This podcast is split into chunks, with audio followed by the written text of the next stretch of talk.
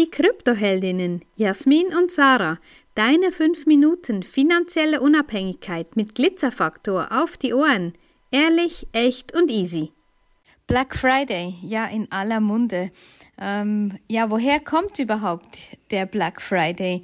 Das stammt aus den USA und zwar ist das der Freitag, eben der schwarze Freitag nach Thanksgiving, welches, welches immer auf den dritten Donnerstag im November fällt. Und ja, was ist Thanksgiving?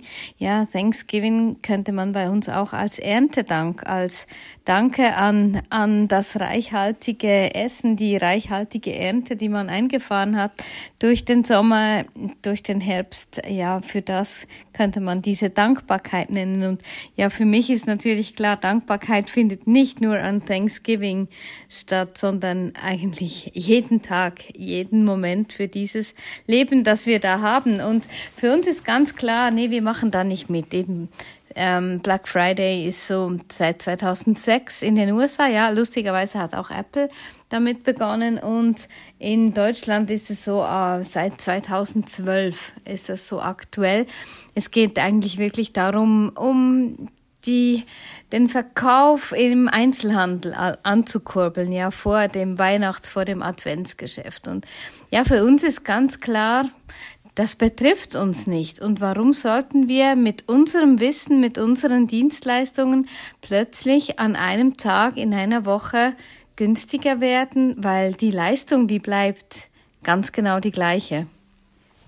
Ja, es ist auch ein, interessanter Aspekt zu gucken, ähm, wie viel eingekauft wird an Black Friday, was man eigentlich gar nicht braucht. Einfach weil es günstiger ist und es so scheint, als wäre es ein gutes Angebot. Und für uns ist natürlich auch das das Thema. Das kurbelt den Konsum an. Es bringt die Leute dazu, Geld auszugeben, vielleicht auch manchmal Geld, was sie eigentlich gar nicht haben, um es für solche Dinge auszugeben. Und da ist für uns eben genau klar, du kaufst nur Dinge, die du wirklich in deinem Leben brauchst, weil im Überfluss leben wir ja eigentlich alle. Und es muss ja nicht immer das neueste iPhone, das neueste ähm, Android-Gerät. Es muss nicht immer die neuesten äh, Modetrends. Es müssen nicht immer ähm, ja all die Dinge sein, je nachdem, die so gerade hip und in sind, sondern überleg dir Dinge, die du kaufst, halten die für dich den Wert? Sind die auch in zwei, drei, vier oder fünf Jahren noch wertvoll?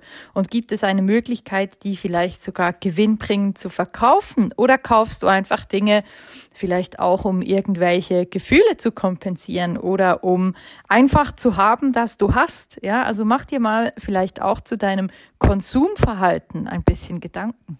Genau, das wäre jetzt genau der richtige Zeitpunkt dazu. Und ja, wie Jasmin schon sagt, in, in Sachen nachhaltig und Erfolg und Zukunft, ja, da gibt's für uns natürlich im, in diesem Bereich einfach Bitcoin und ein paar andere wenige Kryptowährungen, die man da auch nicht ganz außer Acht lassen kann oder soll.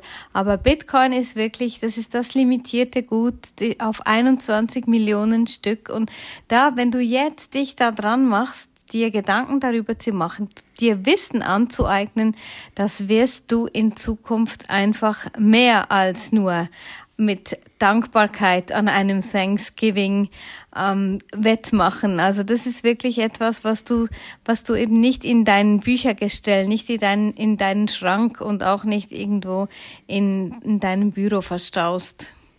Ja, es ist Wissen, was du dir aneignet, was, aneignest, was du für den Rest deines Lebens weiter nützen kannst. Genau wie Sacha sagt, du kaufst damit nicht einfach nur ein Produkt.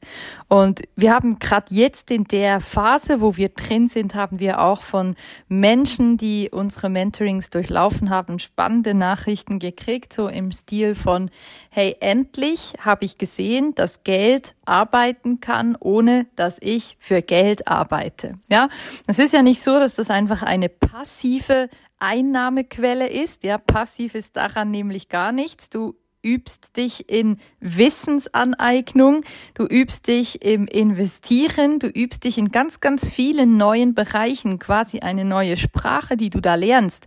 Und das alleine wird dich für die Zukunft so gut rüsten, dass du eben zuschauen kannst, wie dein Geld mehr wird und nicht weniger, indem du eben nicht irgendwelche inflationären Güter kaufst, die dir zum Schluss einfach in der Wohnung als Staubobjekt enden. Genau, und das nur, weil Black Friday ist und alle irgendwie diesem Hype nachrennen. So, ja, study Bitcoin and thank us later.